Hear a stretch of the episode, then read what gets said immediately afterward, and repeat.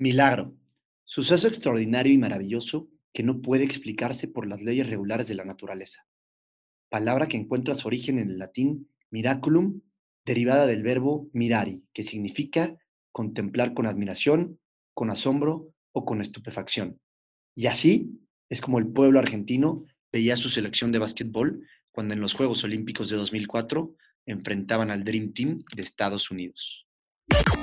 Esto es MT Underdogs. MT Underdogs. Las mejores historias sobre las hazañas más importantes del deporte. Un podcast exclusivo de medio tiempo.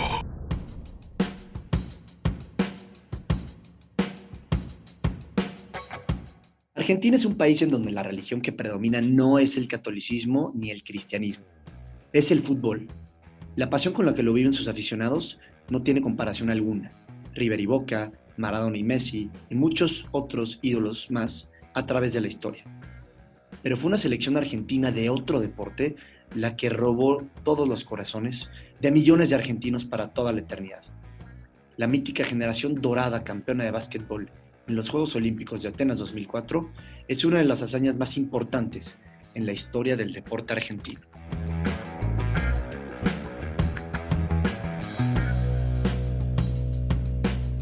MT Underdogs, bienvenidos, bienvenidos amigos a un episodio más de este gran, gran podcast de medio tiempo.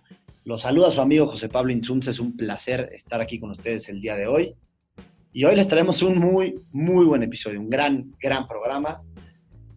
Conmigo, como todos los, todas las semanas, en todos los episodios, se encuentra mi queridísimo Ricardo Baquier. Mi Rich, ¿cómo andamos? ¿Qué pasó, Pablo? Pues ya me estoy haciendo de la casa, ¿no? En este tema de MT Underdogs. Qué gusto saludarte y el día de hoy con una historia pues increíble, como ya lo hemos mencionado en los, en los podcasts anteriores, todos en esta vida en algún momento fuimos underdogs, no éramos favorecidos por los expertos, por las apuestas o por alguien en particular, pero vaya, vaya historia la que les vamos a contar ligada a los Juegos Olímpicos. Claro que sí, claro que sí, mi Rich. Y arrancamos justamente eh, con el tema del día de hoy, porque aquí en MT Underdogs no solo hablamos de fútbol, para el que pensaba que sí, hablamos de todos los deportes, cualquier, cualquier historia de cualquier deporte que valga la pena contar, aquí la vamos a contar en MT Underdogs. Y hoy tenemos que viajar a Argentina, o más bien a Atenas, porque vamos a hablar de cuando la selección argentina de básquetbol le ganó ante todo pronóstico o contra todo pronóstico al Dream Team, al gran equipo o a la gran selección estadounidense de básquetbol en los Juegos Olímpicos de 2004, mi Rich, una de las sorpresas o una de las hazañas más importantes en, la historia del básquetbol e incluso puede ser que, que de Juegos Olímpicos. Es que para entender la dimensión de lo que hizo Argentina, creo que es importante decir quién es Estados Unidos en el básquetbol, ¿no? Más allá de, pues simple y sencillamente ser los inventores de este deporte, de haber ganado 16 de 20 medallas olímpicas que se han dado en este deporte, eh, pues hablamos de, del país, de la nación, que es una auténtica fábrica de talentos, donde pues obviamente Michael Jordan es el nombre que a todos viene a la mente, pero de gente como Kobe Bryant, como Scottie Pippen, como Larry Bird, como el Magic Johnson, como LeBron James, Karim Abdul-Jabbar, Will Chamberlain, etcétera, etcétera, etcétera. Y ubicándonos en el 2004, hablamos de una selección que ya era parte del denominado Dream Team que comenzó en Barcelona 92 con la llegada de profesionales, en la que si bien ya no estaban Jordan, el Magic y Bird, pues ya habían jugadores de la talla de Allen Iverson, de Tim Duncan, de LeBron James, de Carmelo Anthony, de Dwayne Wade, ahí nada más, ¿eh? Así nada más. No, era, era un equipazo y evidentemente, pues Estados Unidos era el gran favorito, ¿no? Eh, era, era el otro de los, de los muchos Dream Teams que ha habido, que desde, o que bueno, que a partir de 1992, que en Juegos Olímpicos se permiten ya traer profesionales, porque antes solamente eran juveniles, como tal vez todavía es en el fútbol, que es sub-23. A partir del 92 cambia esa regla y Estados Unidos empieza a llevar a sus mejores estrellas a, los Juegos Olímpicos, ¿no? Entonces, evidentemente eran los grandes favoritos. Después está la selección argentina, que era una buena selección de básquetbol, sí. Por ahí había unas 3, 4, 5 buenas selecciones. pero ninguna comparada a la selección de Estados Unidos, ¿no? ¿Cómo llega Argentina a, ese, a, ese, a esos Juegos Olímpicos? Llega después de haber perdido una final de Mundial de la FIBA en 2002 en Indianápolis, pero tenía enfrente a un Estados Unidos otra vez, que era total y completamente favorito. ¿Sabes quién era el entrenador de, ese equipo eh, argentino, mi Rich? A ver, cuéntame, cuéntamelo todo. Su nombre era Rubén Magnano. Este hombre es profesor de educación física, eso fue lo que estudió. ¿Te ibas a imaginar alguna vez o algún día que un profesor de educación física iba a estar en lo más alto del podio de unos Juegos Olímpicos? Porque yo jamás. No, bueno, pues si, si tú vieras cómo es la educación física en las escuelas mexicanas, te puedes morir de la risa, ¿no? Porque muchas veces los profesores de esa materia tienen cuerpo de, de taqueros o, de, albañiles, vete tú a saber, parecen todo menos deportistas. y, y, chance es el caso también de, Rubén Magnano, ¿eh? un tipo que eh, fue entrenador de la Asociación Deportiva Atenas en Córdoba, ahí en Argentina, después fue entrenador de, Luz y Fuerza de Misiones, después de la Asociación Deportiva Atenas otra vez, es decir, no era un tipo que figurara mucho, ¿no? Después en el 99 tiene la dicha de dirigir a Boca Juniors, que bueno, en, básquetbol también me imagino que es algo importante, pero no estamos hablando de un tipo que tuviera tantos reflectores, ¿no? Pero en 2001 llega al banquillo de esta selección eh, argentina y, los lleva a hacer algo histórico, ¿no? Una, una, completa proeza lo que hizo Magnano con, con la selección argentina. Le tocó dirigir a una generación dorada, así es como se le llama a esta generación de basquetbolistas argentinos. Exactamente, la generación dorada, como bien lo mencionas. Y hay un tema muy curioso porque es probablemente el día más grande en la historia del deporte olímpico argentino. No quiero decir del deporte en general porque hablamos de una nación que ha sido dos veces campeona del mundo en fútbol, ¿no? Del, del Mundial de la FIFA. Pero sí da la casualidad que en aquellos Juegos Olímpicos de Atenas 2004, el mismo día, tanto la albiceleste de básquetbol como la de fútbol obtienen la medalla de oro.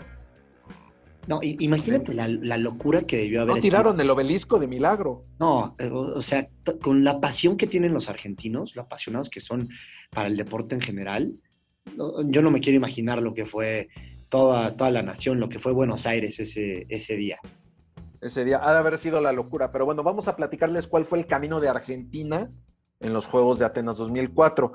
Ellos comienzan con una victoria muy, muy apretada contra Serbia y Montenegro por marcador de 83-82. Un, un, resultado que dejaba ciertas dudas. La prensa tenía expectativas muy altas en esta selección porque tampoco es que se formaran de la noche a la mañana, trayendo un camino previo muy, muy interesante. Ya les estaremos platicando algunas historias de eventos previos que incluyen a Manu Ginobili, la mega estrella de Argentina y uno de los mejores extranjeros en la historia de la NBA. Pero bueno, debutan ganándole apenas a Serbia y Montenegro por un punto. Después pierden contra España e Italia. Acuérdense de Italia, ¿eh? es muy importante en el trayecto. Terminan la fase de grupos derrotando a China y a Nueva Zelanda, es decir, marca de tres ganados, dos perdidos. Con eso les alcanza para meterse a cuartos de final como tercer lugar de grupo. Se topan a Grecia en esa siguiente ronda, los derrotan 69 a 64 y es entonces en las semifinales donde pues cualquiera dice, ya valió madre, ¿no? La verdad, porque te toca Estados Unidos.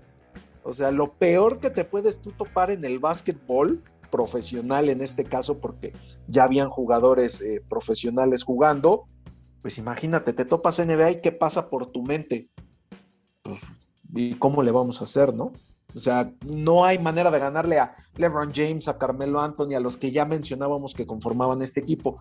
Pero bueno, pues ya lo dijimos, los underdogs, la historia del deporte y las grandes historias de vida están hechas de underdogs, de aquellos que lucían desfavorecidos y que escriben las más maravillosas anécdotas del deporte. Y eso fue lo que hizo Argentina porque les ganó en semifinales 89-81 y después logran el oro contra Italia, que ya dijimos los venció en la fase de grupos. Correcto. Y el jugador o uno de los protagonistas más importantes en esta historia, en este milagro argentino, es justamente Manu Ginóbili, lo, lo comentabas bien hace rato, y te voy a platicar, mi Rich, quién es Manu Ginóbili.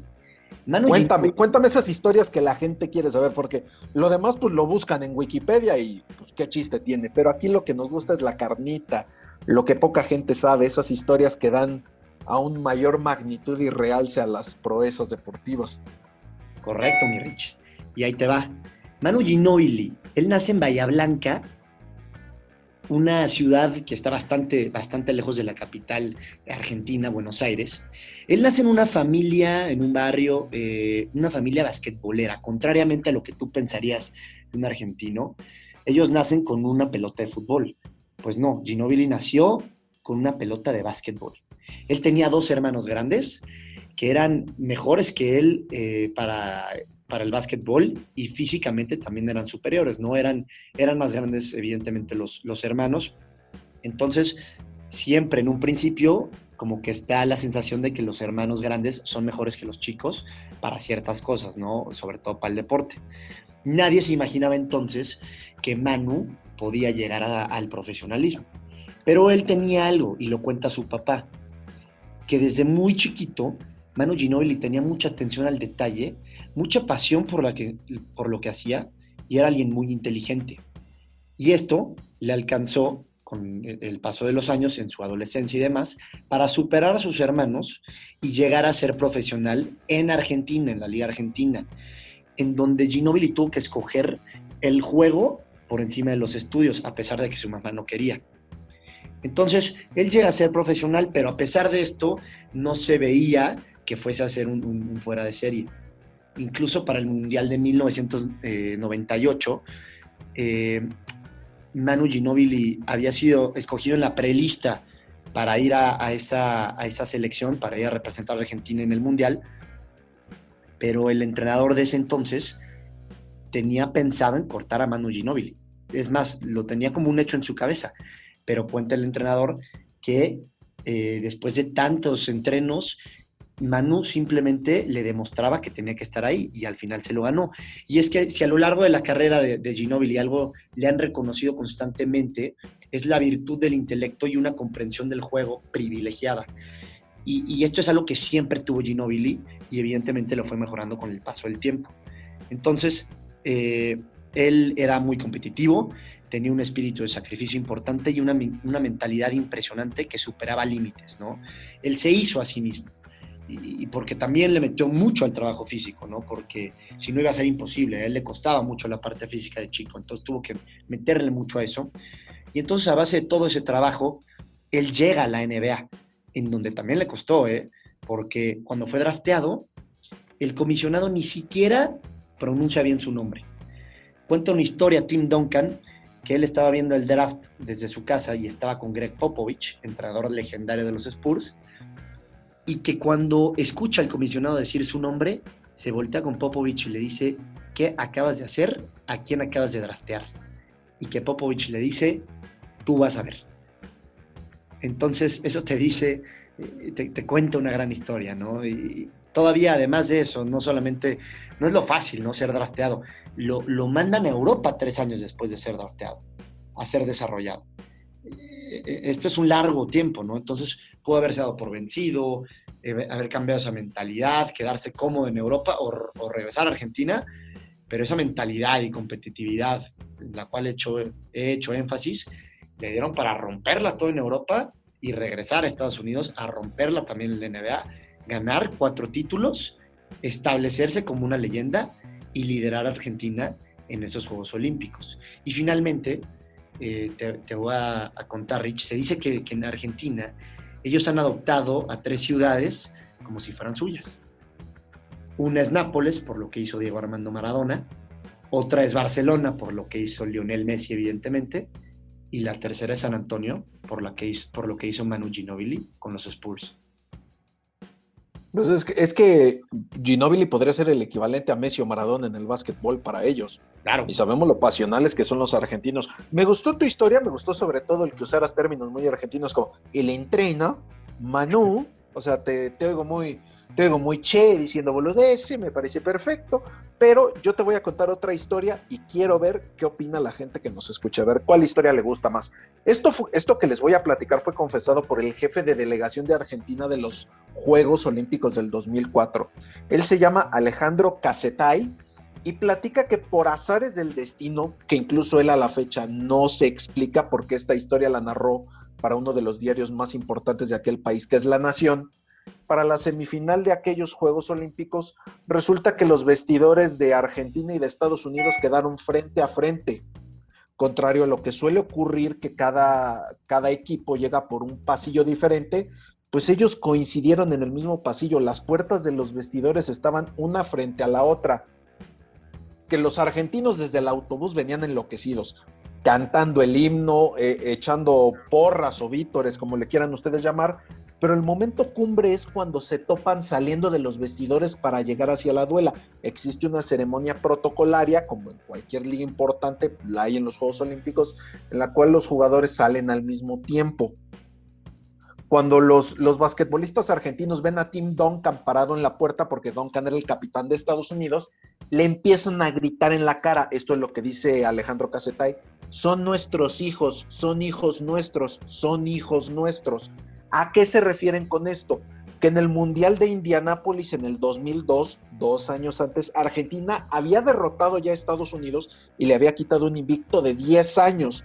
Entonces, con la moral por las nubes, pese a que pues nadie en el mundo daba un peso por Argentina para esa semifinal, los argentinos tuvieron la desfachatez de decirles, son nuestros hijos y les vamos a ganar el juego psicológico de los argentinos. Y así el jefe de delegación dice que al día de hoy pues, los estadounidenses probablemente no tienen ni carajo idea de qué les cantaron en la cara a los argentinos, pero así fue como ellos se motivaron para salir a la cancha en esa semifinal, diciéndoles, son nuestros hijos y les vamos a ganar. Y así fue como en ese partido Argentina le gana 89-81 a los Estados Unidos.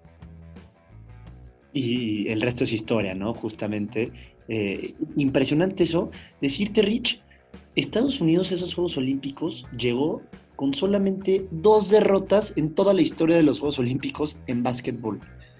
Para más o menos que, la, la, gente sepa el tamaño de triunfo que fue el de la selección argentina en ese 2004.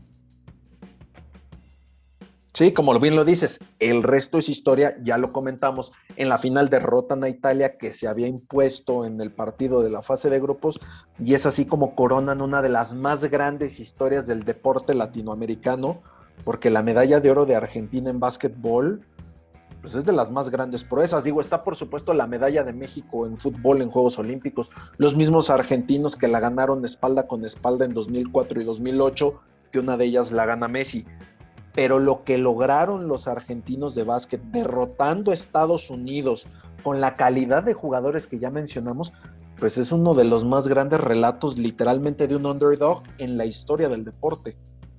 Para ponerles más, para ponerlo rapidísimo en perspectiva, desde que juegan los profesionales en Barcelona 92 han habido ocho ediciones de Juegos Olímpicos. Siete de esas ocho medallas de oro se la llevaron los gringos. La única, la única que no está en sus vitrinas es la del albiceleste. Es correcto, ese último oro es argentino. Mi Rich, ya nos vamos. Muchísimas gracias.